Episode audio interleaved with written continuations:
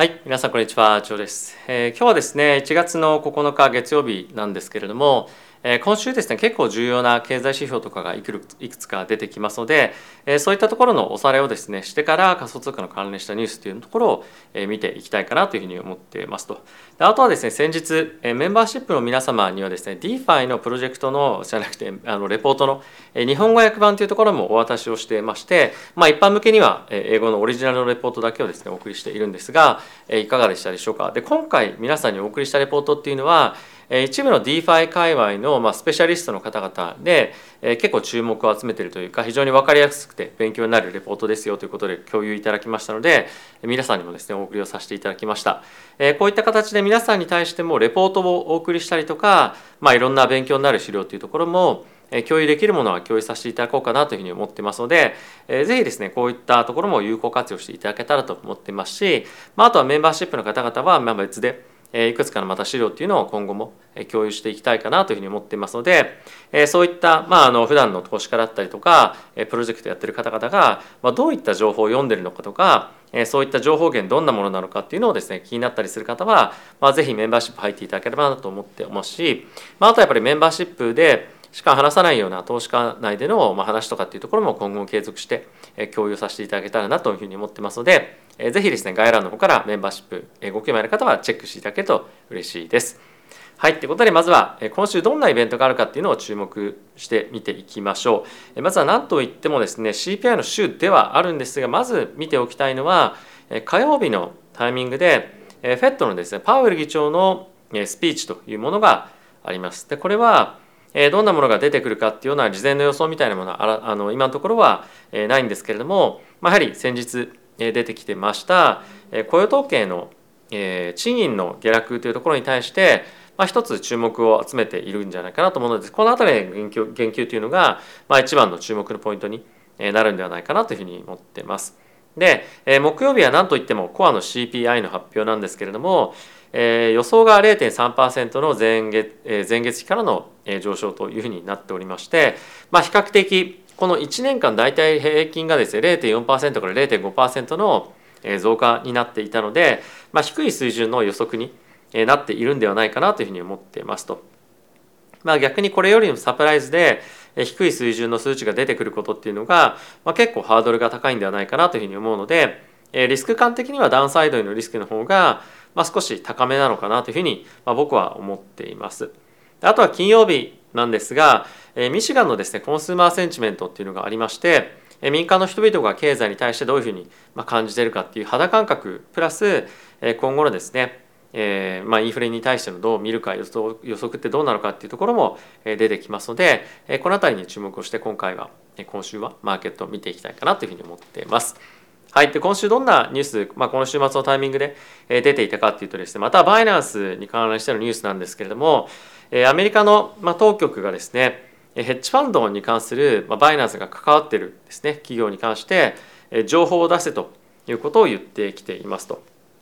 でこれはまあ表向きにはですね何かしらまあその怪しいことがあるっていうわけではなくてまあ通常のまあ一貫した調査の業務内でやっているということで何かあるわけではないですよというふうには言われてはいるんですが、まあ、やっぱり今バイナンスはですね非常に多くの情報提供っていうのをアメリカの政府当局から言われていることもあって、まあ、どっからボロが出るというかどっからつつかれてもおかしくないような情報が出てくるかわからないので、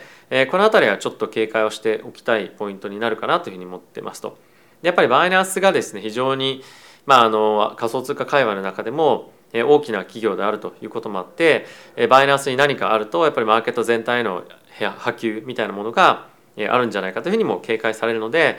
この辺りは継続して見ていきたいポイントにはなるんじゃないかなというふうに思っています。はいまあ、あとはですねそんな中あの局所的ではあるんですけれども NFT のマーケットプレイスのスーパーレアというところがですね30%の人員の削減を行っていると。でこれクリプトの人員削減がよく目立つようなあの感じに見えているかもしれませんが、まあ、Amazon ですとかメタですとか Apple、Google に関しましても、こういった人員削減をしているので、まあ、結構やっぱりテック銘柄のえー雇用の削減というところが全体的に目立っているような印象になるんじゃないかなというふうに思ってます。まあ、あとはえーテック銘柄以外にも結構アメリカの企業でえーこういったリストラをですね、まあ、決行しているところもま非常に多いので、まあ、やっぱり今えどんどんどんどん収益率が厳しくなっている今、まあ、こういった形で少しでも、まあ、企業の存続に対して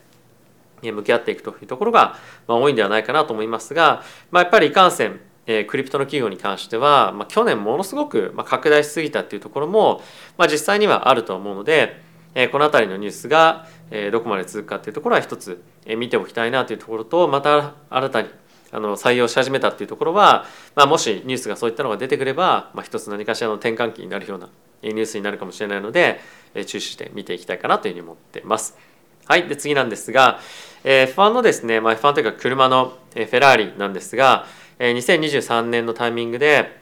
クリプト関係の企業とのスポンサーシップっていうのをまあ終了させますということを発表していました。でこれはフェラーリだけではなくてメルセデスは FTX とあとはレッドブルレーシングに関してはテゾスというふうなスポンサーがついていたんですがそちらも今回脱落するということで非常にやっぱりクリプト企業のそういったスポーツ関連のスポンサーシップっていうのがやっぱり厳しくなってきてるっていうのはやっぱりその収益に対しての、えー、まあ非常に警戒感というかですね、まあ、圧迫力っていうのが強くなってきている証拠でもあるんではないかなというふうに思っていますし、まあ、この、え、クリプト関係のそのスポンサーシップのまあ収益みたいなところが、まあ、一旦の、えー、まあ少しそのネガティブなニュースのあのまあ末端というかですね、まあ、そのよくそこまで本当に一気に拡大してきたなっていうように、まあ、見えなくはないというか、まあ、そういったところのニュースにあの見えてくるような項目ではあると思うんですが、まあ、あの次どんなところがこのスポーツマーケットに参入してくるかっていうのは、まあ、結構面白いポイントだと思うんですよね。で今回クリプトが脱落するということで何が入ってくるのかつまり勢い今ある業界ってそもそもあるのかっていうところもそうなんですけれども、まあ、どういった企業がこういったところにお金を使えるようなぐらい余裕があってでかつ成長性があるかっていうのを一つ見ておくにも面白いポイントにはなるんじゃないかなというふうには思っています。はい続いてなんですけれども、えー、FTX のですねこの一連の破綻だったりとか、まあ、このサムさんアフロのですね、えーまあ、けあの逮捕とか、まあ、そういったところの一連の流れが今現在、えー、アメリカの方でですね、えー、描かされているということらしいです。まだいつ出てくるかっていうのは正直わからないんですけれども、まあ、本当にあの空前絶後のというか、まあ、ちょっとありえないレベルのあの、まあ、詐欺というか、え、そういった結局、まあ、事件になってしまいましたけれども、えー、まあどういった形で描かれるのかそしてえどういうような、まあ、調査だったりとか、まあ、そういったのも行われているのか事実として出てくるのかっていうのは結構やっぱり、まあ、一つあの面白いポイントにはなるんじゃないかなと思いますが、まあ、まだあの実際問題この FTX に関連した資産とかっていうところが顧客に払い戻されているという状況はまだないのでえこの辺りいち早く早く整理をしてつけてほしいななんていうのは思ったりはしています。はい、続いてなんですけれども、え、ここ最近ですね結構いろいろと話題になる、えー、ツイッターなんですけれども、えー、メッサーリというですねリサーチクリプトのリサーチ会社の CEO の、まあ、アカウントをですね、まあ、あの間違って凍結してしまうということが、まあ、ありましたと。でプラスもう一個あの面白いなと思ったのがえ同姓同名の、まあ、同姓同名というかそのこのメッサーリの CEO のアカウントをあの真似てる人のアカウントはですね凍結されてないんですよ。なのであの凍結するとこ間違ってんだろうっていうようなことも突っ込まれていたりですとか、まあ、あとはやっぱり今のその運営がものすごくやっぱりクオリティ下がってきてるんじゃないかってことが、まあ、言われ始めてるというかですねもともとやっぱりイーロン・マスクが絡み始めてからちょっとおかしくなっているように、まあ、見えなくはないんですけれども、まあ、今の運営が非常にまずい状態にあるんじゃないかってことが、ちょっとチクチクされていたりはしていました。でこのメッサーリのライアンさんという方はですね結構マーケットで、えまあ、ずっともちろんあの仕事もしてきているということもあったりですとかあとはやっぱりマーケットで、え、本当に1年の中で、え、今のタイミングっていうのは、まあ、2023年とかですね次の年、え、どういったことが起こるのかっていうのをレポートを出して本当に業界の人皆さんが読むようなレポートになっているんですけれども、まあ、そういった観点でも今の時期非常に声が結構大きくなるような方なんですが、まあ、そういった方のえー、ツイッターをですね間違ってあの凍結してしまうような、まあ、ミスを犯すっていうのは、まあ、結構やっぱりそのツイッターのというか、まあ、セントラライズされた、まあ、会社の運営っていうところに、まあ、疑問が一つ投げかけられた、まあ、イベントだったんではないかなというふうに思ってます。はい、ということでいかがでしたでしょうか。まあ、このタイミングでそんなにマーケット動いてないっていうのと、まあ、あとは新しいスキャンダルみたいなものが出てきてないので、えー、今日は少し静かめのニュースが多かったんではないかなというふうに思っています。でここ最近ですねえー、皆さんにもちょっとメンバーシップの方でもお伝えをしている通り、まあ、いろんなところに出ていって、まあ、人に会ったりとかっていうのも、え、していたりですとかあとは、まあ、今回皆さんに共有させていただいた、え、レポートを含めいろんなレポートに、まあ、目を通すような時間がえー、まあ、今ここ最近多くなってきているなという感じですね。であとはもうちょっと読みたいなとか調べたいなっていうことが本当に、まあ、次から次へと出てくるわけなんですけれども、まあ、やっぱりあのマーケットが静かな時に、まあ、そういったことに時間を使っていきたいなというところがありますし、まあ、皆さんに対しての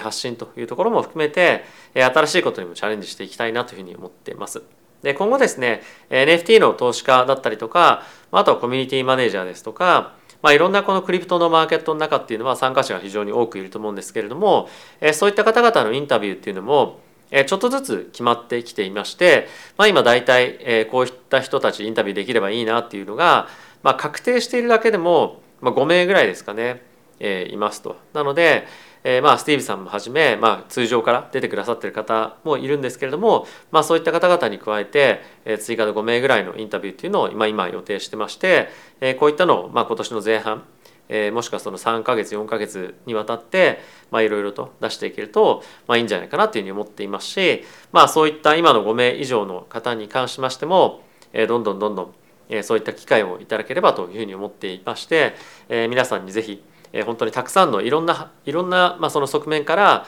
まあ、クリプトを見た、えーまあ、状況ってどうなってるのかっていうのをですねお伝えできるように今後も頑張っていきたいなというふうに思っています。まあ、あとは今後もそういった活動ですとかあとは海外に行って、まあ、いろんなインタビューできる人っていうところも含めてそうですけれども、まあ、情報源をどんどんどんどん取ってこのチャンネルをですね充実させていきたいと思ってますので、まあ、ぜひそういった活動をですねご縁あのご応援、えー、ご応援いただけますよという方がいましたいましたら概要欄の方のえー、YouTube メンバーシップぜひ、え、入っていただけると嬉しいです。はい。ということで皆さん今日も動画ご視聴ありがとうございました。また次回の動画でお会いしましょう。さよなら。